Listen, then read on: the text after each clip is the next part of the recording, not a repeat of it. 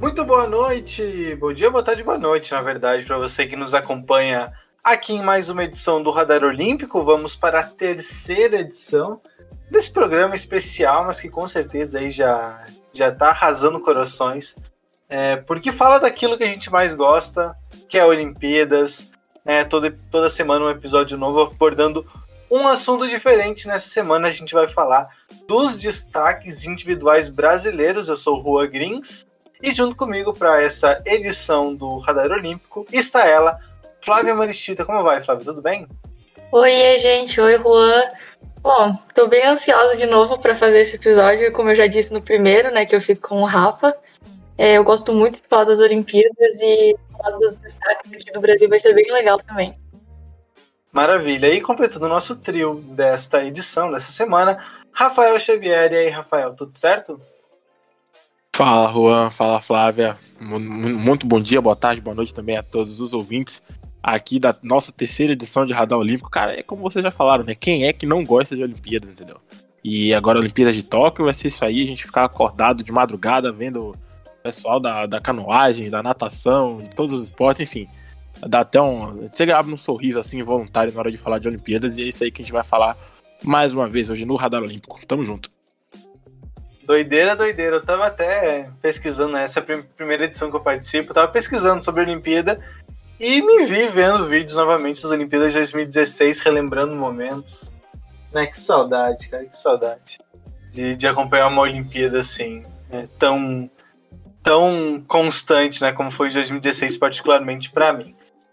Mas, enfim, é, vamos direto ao ponto. É, vamos para o ouvinte entender a dinâmica dessa edição, a gente vai falar das modalidades que terão representantes individuais. É, a gente já falou dos esportes coletivos do Brasil no episódio passado, então se você não conferiu, volta lá para conferir também. Então, é, algumas modalidades aqui que a gente vai falar também tem algumas versões coletivas, tipo atletismo, revisamento, né? Também na, na natação também tem isso, no hipismo, enfim. É, a gente vai focar então nas competições individuais, nasquelas que são um atleta só, e ele por si é isso que vai ser o nosso foco da edição desta semana. A gente começa então pela natação e quem vai contar pra gente a expectativa da natação e da maratona aquática é o Rafael. Vai daí, Rafael. Bom, para falar de, de, natação, primeiro vamos falar de maratona aquática, né? Que é, infelizmente a gente só vai ter uma representante brasileira, que é a Ana Marcela Cunha, mas felizmente é uma imensa esperança de medalha para o Brasil. É, a Ana Marcela Cunha, baiana, soteropolitana, de 29 anos, é com certeza um dos grandes destaques da maratona aquática no mundo hoje, é, entre campeonatos mundiais, Jogos Pan-Americanos e Sul-Americanos. Ela já conquistou 10 medalhas de ouro, 3 de prata e 6 de bronze. A única medalha que falta para Ana Marcela é a olímpica. É, nas Olimpíadas do Rio, lá em 2016, ela ficou somente na décima posição, mas agora ela vem com tudo e muito mais forte, agora para cima em busca do pódio. É, no masculino a gente tinha esperança de participação do Alan do Carmo ou do Diogo Vilarinho, só que os dois acabaram não indo muito bem no pré-olímpico que rolou em Portugal agora no último dia 20 de junho. É, somente os nove melhores colocados classificavam, e aí acho que o Diogo ficou na 21 primeira posição e o Alan do Carmo na 44 quarta.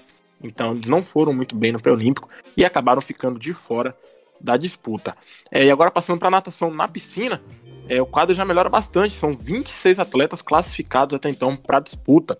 É, vão ser quatro atletas para o revezamento 4 por 100 livre masculino, é, quatro atletas para o revezamento 4 por 200 metros livre masculino e quatro atletas também para o revezamento 4 por 100 metros medley feminino. É, além desses, Outros 11 também vão competir, mas aí somente nas provas individuais. É, sobre a natação, vale destacar que alguns nomes mais conhecidos, como Etienne Medeiros, Brandon Almeida ou João Gomes Júnior, acabaram ficando de fora da seleção. É, o João, por exemplo, foi o melhor brasileiro nas Olimpíadas do Rio, só que dessa vez ele acabou não conseguindo a vaga.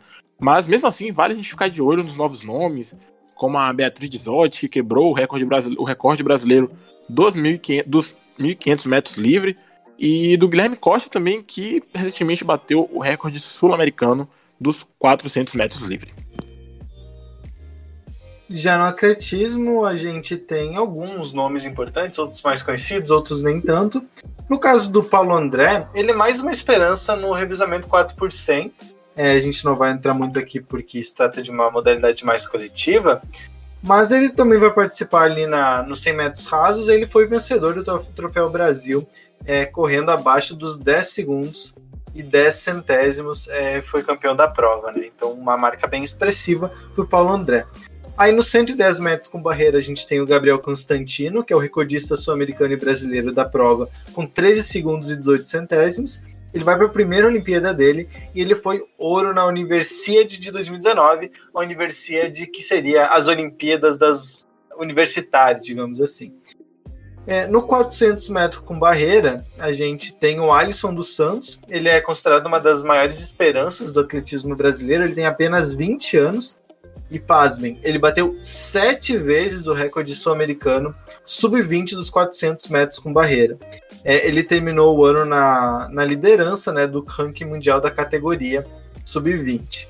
Ele foi ouro no PAN e na Universidade de 2019, e na etapa de Doha da Diamond League, ele conquistou a medalha de prata dos 400 metros com barreira masculino, batendo o recorde sul-americano em 47 segundos e 57 centésimos.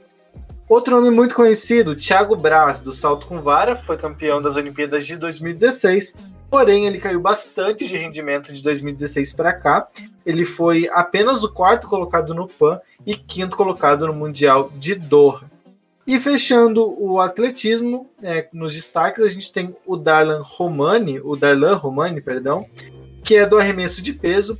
Ele é atualmente o recordista brasileiro e sul-americano do arremesso de peso masculino, com 22 metros e 61 centímetros. Ele foi ouro nos Jogos Pan-Americanos de Lima em 2019 e quarto colocado no Mundial de Doha em 2019. É, ele foi também, além disso, vice-campeão da Diamond League em 2019. Passando à frente, então, a gente chega nas lutas. E quem vai falar sobre isso é a Flávia. Começando a falar sobre boxe, é, teve alguns contratempos nesse ano, né? Em abril teve uma reunião entre o Comitê Olímpico Internacional e as federações do continente. E aí, nessa reunião, eles decidiram cancelar o pré-olímpico das Américas, né, daqui da região, por conta da pandemia, né, que seria com esse pré-olímpico, seriam definidas as pessoas, os atletas que iriam para os Jogos Olímpicos. E aí, as vagas da região é, foram distribuídas pelo ranking. E aí, o Brasil conseguiu sete classificados, é, quatro homens e três mulheres. É, são eles Wanderson Oliveira, Keno Machado, Abner Teixeira e Herbert Conceição no masculino. E no feminino, Graziele de Jesus, Jussielen Romeu e Beatriz Ferreira. É uma delegação bem forte para o Brasil e bem jovem também. E ainda mais porque a Beatriz Ferreira, que está disputando a categoria leve até 60 quilos, é a atual campeã mundial e também conseguiu ouro nos Jogos do Pan de Lima de 2019. É, é a grande favorita, eu acredito que seja a grande favorita para esse ano. E no masculino também não fica para trás. É, o Keno é prata no PAN, o Herbert é bronze no Mundial é, de 2019, prata no PAN na categoria dele também. E o Abner conseguiu o bronze no PAN. Eu acredito que o Brasil vem como uma das equipes mais fortes, ainda mais que são sete representantes das 13 categorias que tem o box, né? É, na verdade, era para ter oito representantes do Brasil, mas no feminino, a Flávia Figueiredo ela foi suspensa por ter sido pega no exame antidoping. No Taekwondo, ainda falando das lutas, né, o Brasil vai ter três representantes: o Ícaro Miguel, o Netinho Edival Marques e Milena Titonelli. O Brasil sempre teve representantes nessa categoria desde 2000, mas até agora a gente só teve duas medalhas e as duas foram de bronze, então acredito que não seja muito forte, assim, não seja ponto alto assim no Brasil nas lutas.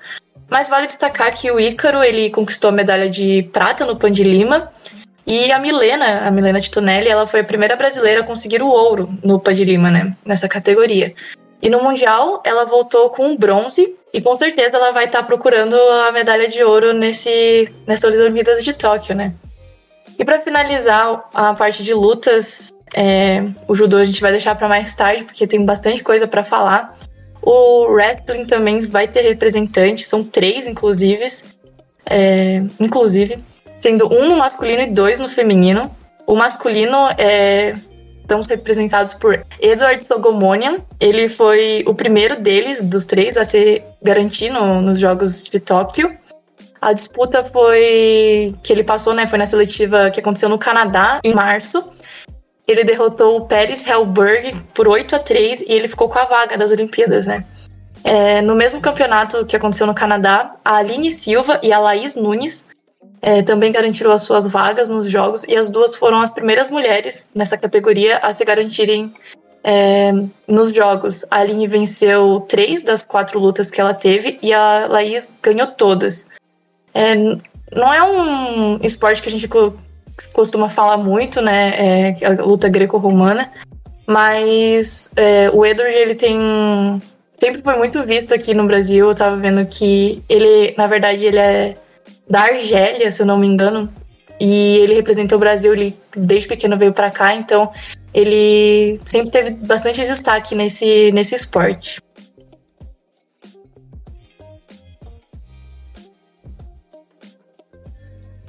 Exatamente, exatamente. Na canoagem, claro, a gente não pode deixar de falar do Isaquias Queiroz e do Erlon Souza, que foram medalhistas olímpicos na Rio 2016. É, o, Isaquias que conseguiu a, a medalha de prata com o Erlon Souza e também uma medalha de prata individual. É, com certeza eles vão ser os dois destaques da canoagem velocidade e mais uma vez uma imensa esperança de medalha para o Brasil. É, já na canoagem slalom também são duas vagas garantidas para o Brasil. É, uma com a Ana Sátila, que vai disputar o C1 e o K1 feminino, e a outra com o Pepe Gonçalves, também na K1. E para falar de canoagem, é, a gente convida aqui o, mais uma vez o professor Luiz Fernando Coso, é, coordenador do Núcleo de Implementação da Excelência Esportiva e Manutenção da Saúde da Universidade de Santa Maria, que tem um histórico muito bonito na canoagem, é um ex-atleta da canoagem e, enfim, é um apaixonado pelo esporte, como vocês já puderam acompanhar na primeira edição. É, professor, seja muito bem-vindo mais uma vez ao Radar Olímpico e conta pra gente, é, o senhor que tem essa identificação pessoal, esse histórico com a canoagem, conta pra gente qual é a sua expectativa para o Brasil, para a modalidade nas Olimpíadas de Tóquio. Prazer estar de volta ao radar, falando um pouquinho sobre as Olimpíadas, é sempre muito legal, né? Uh, eu que já fui um atleta, sonhava em um dia estar disputando uma Olimpíada enquanto atleta. Hoje, quem sabe, um dia estaremos à frente ou ajudando que atletas cheguem lá, isso a gente faz diariamente. É, fui atleta da seleção brasileira durante alguns anos, dos períodos 99, 2000, 2001, nesse início dos anos 2000, e treinava muito com esse objetivo. Então é um sonho, é muito legal a gente ver o Brasil chegando nas Olimpíadas, os Jogos Olímpicos chegando, sempre é bonito, sempre é legal demais, né? Bom, a nossa expectativa especificamente com a canoagem para esses jogos, sem dúvida, vai para a canoa, né?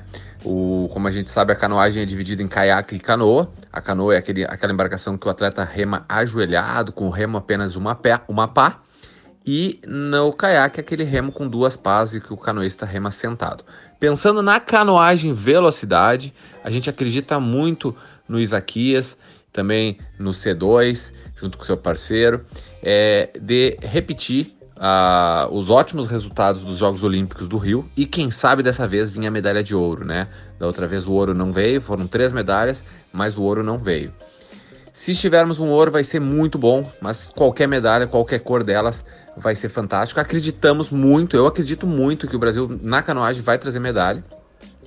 É, no caiaque, infelizmente, tanto no masculino quanto no feminino, acho improvável. E temos a possibilidade muito interessante de uma surpresa na canoagem slalom, que é aquela corredeira, aquela em águas brancas, como fala, é, do Brasil trazer medalha. Vai ser uma surpresa, porque, pois é uma modalidade que nunca trouxe, tem muita chance é, de, de, de vir uma coisa nova aí que vai ser ótimos resultados. Tem o Pepe lá, que é um grande canoísta aqui da, da, da região sul. Então, vamos aguardar.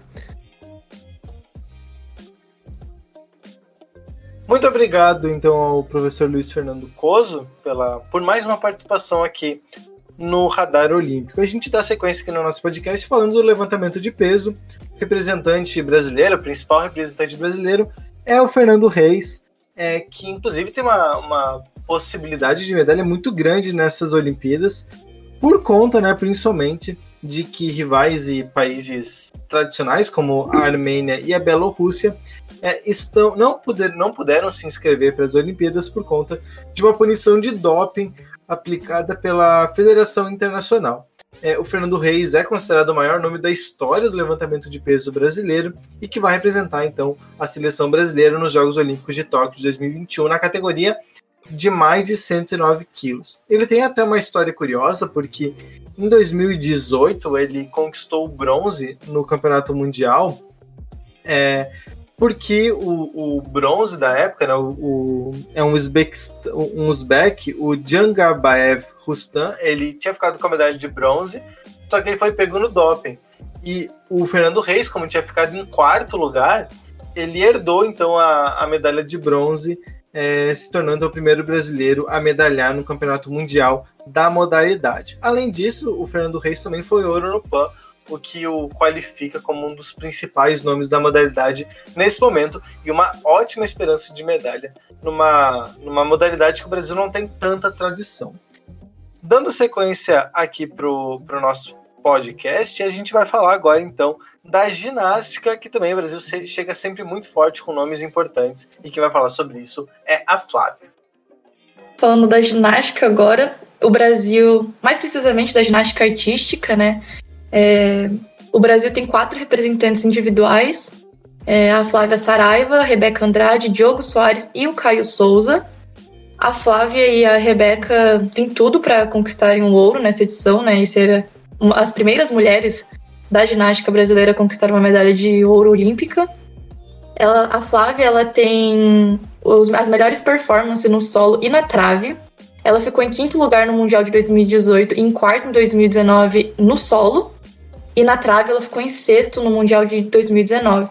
Ela ainda pode surpreender no individual geral. É, ela ficou em oitavo no Mundial de 2018 e em sétimo em 2019. E ela teve a estreia nas Olimpíadas em 2016, né, que aconteceu aqui no Rio, e ela tinha apenas 16 anos, então ela é muito jovem, né. Recentemente ela teve uma lesão no tornozelo, mas ela disse que não foi nada sério, já tá recuperada, já tá treinando. É, e a Rebeca, ela, ela também vem muito forte, né, as duas são incríveis na, na categoria. Ela, a Rebeca conquistou o Pan-Americano de Ginástica Artística e ela se, ela se manteve como a melhor ginasta de toda a competição. Ela ficou em primeiro lugar em, em todos os, os rankings do, das categorias é, e ela se garantiu para os Jogos de Tóquio. E como eu disse antes, ela, ela também tem tudo para ser a primeira mulher ginasta brasileira a conseguir alguma medalha olímpica, né? É, e as melhores provas dela é, são individual, geral, e o salto sobre a mesa, mas ela tem capacidade para brigar em todos os aparelhos. No masculino também não fica para trás, né? A gente tem representando os atletas Diogo Soares e o Caio Souza. O Diogo ele conquistou uma das vagas olímpicas individuais para o Brasil quando ele conseguiu a terceira colocação, se eu não me engano, no individual geral é, no Pan-Americano. Ele ficou atrás do Caio, só que o Caio ele não foi classificado porque ele já estava é, nos jogos por conta do Mundial. E em segundo lugar ficou o Paul Juda do, dos Estados Unidos. É, o Brasil geralmente, como o Rô disse, vem bem forte em ginástica, né? O Brasil faz grandes participações, mas dificilmente vem a medalha, né? Tanto é que as meninas vão estar lutando para serem as primeiras, né? Mas vale ficar de olho porque além de ser bem bonito, né, de olhar, é, o Brasil sempre vem bem forte. Bom, agora falando do ciclismo, é, aqui a gente vai ter que dividir em duas modalidades, né, o BMX e o mountain bike. É, no mountain bike a gente tem mais uma grande esperança de medalha olímpica para o Brasil, que é o Henrique Avancini, atualmente um dos maiores nomes do ciclismo mundial. É, nas Olimpíadas do Rio, em 2016, ele ficou na 23 terceira posição, que já foi a melhor colocação para um brasileiro na história olímpica.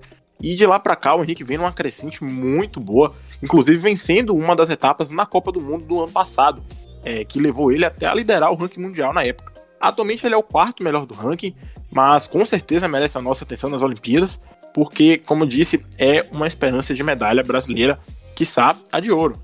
É, quem completa a equipe do mountain bike com o Henrique é o Luiz Henrique, o, quase um xará ali, e a Jaqueline Mourão. é, no BMX, quem compõe a equipe é o Renato Rezende e a Priscila Estevu. E no hipismo, é, o Brasil nas categorias coletivas até vem forte, com alguma possibilidade de medalha de ouro, mas nas individuais as pretensões são bem menores. O único representante que o Brasil vai ter no hipismo adestramento vai ser o João Vitor Marcari Oliva, é, que curiosamente é filho da, da Rainha Hortência, né? Pra, que é uma das maiores jogadoras de basquete feminino da história do Brasil, se não a maior. É, ele é filho dela. Ele estava disputando uma vaga com o Pedro Almeida é, até o finalzinho ali. Eles tinham até os últimos dias para conseguir o, uma melhor qualificação na disputa entre os dois. Já no tiro esportivo, que é uma modalidade histórica para o Brasil nas Olimpíadas, quem vem com bala na agulha mais uma vez é o Felipe Wu, é, que foi medalhista de prata nos Jogos do Rio em 2016 e acabou ficando em quarto lugar na Copa do Mundo de tiro esportivo, que foi realizado no ano passado em Nova Delhi, na Índia. É, foi aí que ele conseguiu a classificação para os Jogos Olímpicos de Tóquio no ano que vem. Então a gente pode dizer aí que o Felipe vai para os Jogos mirando ali na medalha de ouro. É, lembrando que o tiro esportivo foi a primeira medalha de ouro do Brasil na história das Olimpíadas, conquistada lá pelo Guilherme Paraense nas Olimpíadas de nas, nos Jogos Olímpicos da Antuérpia lá em 1920. Agora falando do judô, que eu falei mais cedo sobre as lutas, né, mas quis deixar o judô para depois, porque é muita coisa, são muito atletas, né? E todos são bem fortes.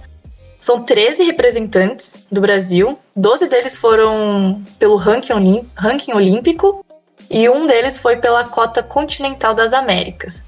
Como eu disse, o Brasil sempre vem forte nessa categoria. É, se eu não me engano, eu tenho certeza, na verdade, que é o esporte que o Brasil tem mais medalhas olímpicas. E com certeza nesse ano vem brigando por mais e vai conseguir, né? É, não querendo dar azar, mas espero que sim.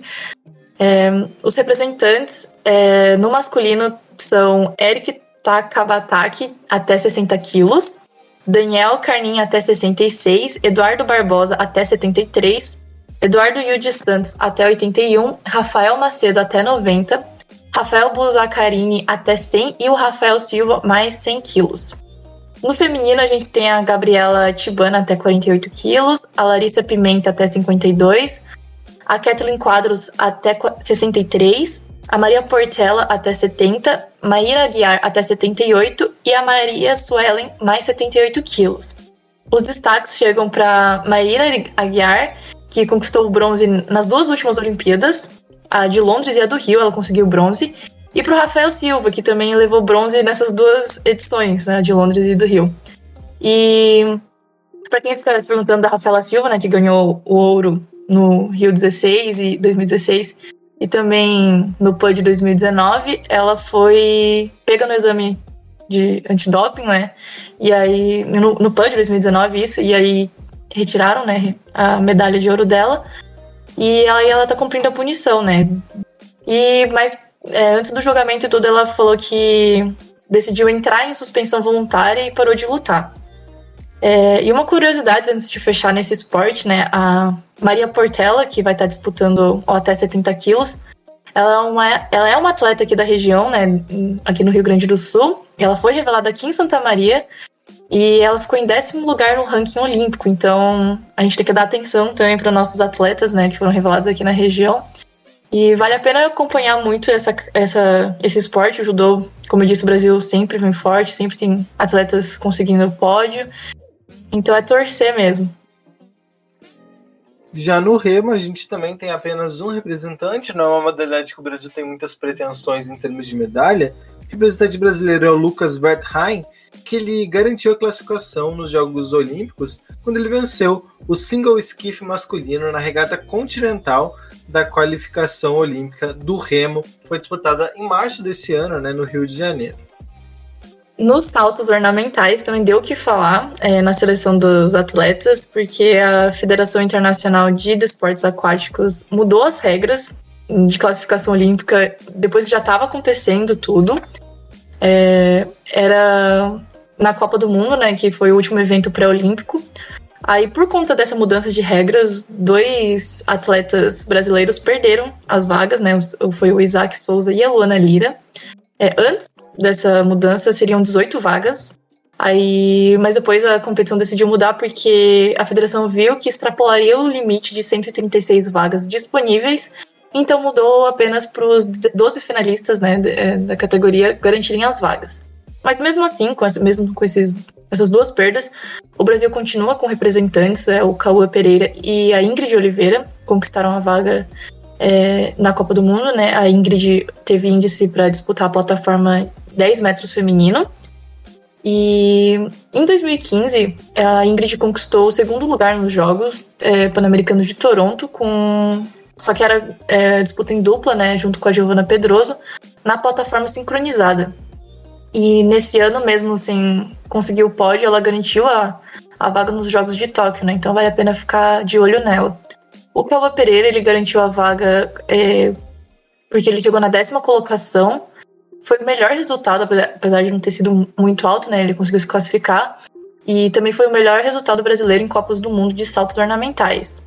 E apesar do Brasil não ser forte, né, na, na, modalidade, a gente tem representante, então, como eu disse, tendo representante, vale a pena torcer, vale a pena acompanhar e a gente pode ficar atento, né?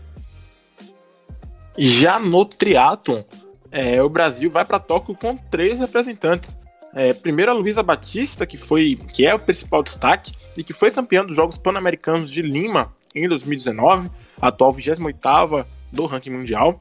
É, em seguida, a Vitória Lopes, que foi a medalha de prata também no Pan de Lima, no Peru. Elas formaram ali uma dobradinha histórica para a seleção brasileira nos Jogos Pan-Americanos.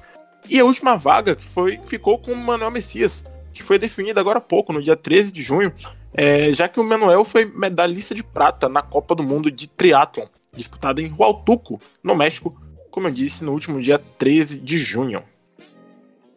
No tênis, o Brasil vai ter dois representantes. Inicialmente seria apenas um, o João Menezes, que ele foi inclusive medalha de ouro, medalhista de ouro nos Jogos Pan-Americanos da modalidade. É, só que não foi por, por esse ouro. Esse ouro, esse ouro não bastou para que ele se classificasse diretamente para as Olimpíadas, ele ainda precisou ter uma boa posição no ranking mundial. E a partir dali ele conseguiu, ele teve a 221 primeira posição geral é, e classificavam-se os 300, né? E além dele, ter, vai ter o Thiago Monteiro, que é considerado o principal tenista brasileiro, é, só que ele acabou dando sorte, digamos assim, de se classificar, porque no tênis a gente teve vários jogadores à frente que desistiram de participar, né? jogadores importantes, inclusive, que optaram por não participar dos, dos Jogos Olímpicos. Sem eles, sobrou para o Thiago Monteiro, que vai também ser o segundo representante brasileiro nas Olimpíadas no tênis. No tiro com arco, o Brasil leva dois representantes da modalidade, né? O Marcos da Almeida e a Anne Marcelli dos Santos. O Marcos ele fez história no Pô de Lima, porque ele ganhou a primeira medalha de prata do Brasil na modalidade. E, além de tudo, óbvio, né? Garantiu a vaga para Tóquio, então vale ficar de olho nele. E no feminino, a Anne Marcelli, ela garantiu a maior pontuação na qualificação entre as participantes do pré-olímpico, então por isso ela, ela garantiu a vaga nos Jogos de Tóquio. E no tênis de mesa, é, o Brasil chega muito, muito forte, né? Sempre com uma boa perspectiva. É, principalmente pelo Hugo Calderano, que foi até as quartas de final nas Olimpíadas do Rio em 2016. Né, ele e atualmente ele com 25 anos, ele tinha 20, ele tinha 20 anos na época das Olimpíadas do Rio e 25 agora nas Olimpíadas de, de Tóquio. É, ele é o sétimo melhor tenista do mundo, ele, inclusive é o melhor não asiático, né? À frente deles, dele tem apenas alguns tenistas é, chineses, taiwaneses, tem japoneses também, e ele é o un... ele é o primeiro não asiático do ranking. Ele é a grande esperança de medalha do Brasil, pode brigar por um bronze, de repente até numa fase iluminada chegar na final, mesmo que ainda tenham grandes tenistas, é, mesa tenistas na frente dele. É, além dele, a gente pode destacar também o Gustavo Tsuboy, que também já havia participado das Olimpíadas de 2016, que é o 37 do ranking é, mundial de tênis de mesa. E no lado feminino, a gente tem a Bruna Takahashi, que é a 48 principal mesa tenista do mundo. São esses, claro, tem, o Brasil ainda vai levar outros nomes para o tênis de mesa, também para o tênis de mesa em duplas, mas esses são os três principais destaques que poderiam é, inclusive brigar por alguma medalha, é, caso consigam é, passar por uma fase muito boa lá em Tóquio. Agora, para finalizar, né, é, falar do esgrima, a gente tem dois representantes, uma no feminino e uma, e uma no masculino. No feminino, a gente vai ser representado por Nathalie Moerhausen, que em 2019 ela colocou o nome na história do esgrima brasileiro, porque ela foi campeã mundial na espada feminina, e alguns dias depois ainda, ela conseguiu bronze no Pan de Lima, e então ela teve um ano excelente em 2019, né? Ela terminou o ano em segundo lugar no ranking mundial. Então, com certeza vamos ficar de olho, tem, temos que ficar de olho nessa atleta, né? Grandes chances de ficar no pódio, conseguir até o ouro para o Brasil. E no masculino, quem garantiu a vaga foi o Guilherme Tolo. Ele já tinha participado das Olimpíadas do Rio. E nas Olimpíadas do Rio, inclusive, ele conseguiu bater o atual campeão mundial, o Yuki Oto do Japão. Mas ele foi eliminado nas quartas de final e ainda assim ele é, teve a melhor colocação que o Brasil já teve é, em todas as edições de esgrima masculino. Então, tendo esses dois nomes aí pro, pro esgrima, vale a pena ficar atento que pode ser que saia um, um pódio aí, uma medalha pro Brasil. Era isso por hoje, então. A gente agradece todo mundo que ficou com a gente até aqui. Peço então umas considerações finais do, dos amigos que participaram dessa edição e também que já que se despeçam para a gente caminhar para o final aqui da terceira edição do Radar Olímpico. Muito obrigado mais uma vez pela participação. Radar é um grande programa, sempre inovando e sempre atual. Os Jogos Olímpicos é um momento muito importante e o Radar está em cima, cobrindo como sempre, fazendo a diferença. Né? Nós aqui do Núcleo de Implementação da Excelência Esportiva e Manutenção da Saúde, né? Quem quiser procurar nas redes sociais, arroba Niemes. Estamos sempre dispostos a falar sobre isso que a gente gosta muito, que é o esporte, que é a Olimpíada. Grande abraço e até mais. Valeu! Bom, é isso aí, Juan. Muito obrigado mais uma vez ao nosso querido ouvinte pela audiência.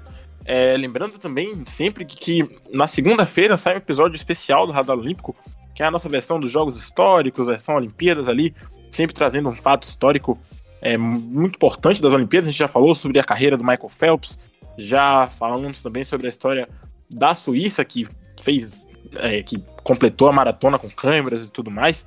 É, então estão sendo episódios bem especiais. Não, pedir pra galera também se inscrever aqui no, no seguir a gente aqui no, no, Spotify, no Deezer, seja lá qual é o serviço de streaming que você esteja ouvindo. É, lembrar também de nos acompanhar nas redes sociais para acompanhar as principais notícias do esporte no mundo, inclusive sobre as Olimpíadas claro, vai chegando perto das Olimpíadas, a gente vai aumentando cada vez mais o aquecimento. É o Radar UFSM no Twitter e Radar Esportivo no Instagram. Agradecer também ao professor Luiz Fernando pela participação hoje. Sempre é uma honra ter uma presença de um especialista, de uma autoridade quando o assunto é Olimpíadas. E fica meu tchau aí pra galera e até semana que vem. Ah, tchau aqui também, né? O Rafa já falou tudo. Siga a gente nas redes sociais. Acompanhe aqui nosso podcast das Olimpíadas. É, a gente vai estar tá fazendo até as Olimpíadas começarem, né? Então a gente vai fazer um geralzão aí para quem está interessado, quem gosta de acompanhar, assim como nós. É, lembrando também que na terça-feira sai um podcast falando sobre a dupla Grenal, futebol nacional, futebol internacional, quando tem alguma pauta importante. Falando também sobre o futebol do interior gaúcho, seleção brasileira, é, tudo que está acontecendo no, no, mundo do esporte também. E no Instagram a gente também está fazendo alguns informes em forma de vídeo para quem acompanha a dupla Grenal, então vale a pena ficar atento aqui com as nossas redes sociais. Um beijo e agradecer a oportunidade de estar aqui conversando com vocês mais uma vez. Tá certo, pessoal. A gente volta então na próxima semana com a quarta edição do Radar Olímpico, que vai abordar então os destaques olímpicos individuais internacionais. Então vai ter muita fera aqui falando, é, sendo falada na próxima semana. A gente volta em breve, então. Até lá. Espere. Tchau.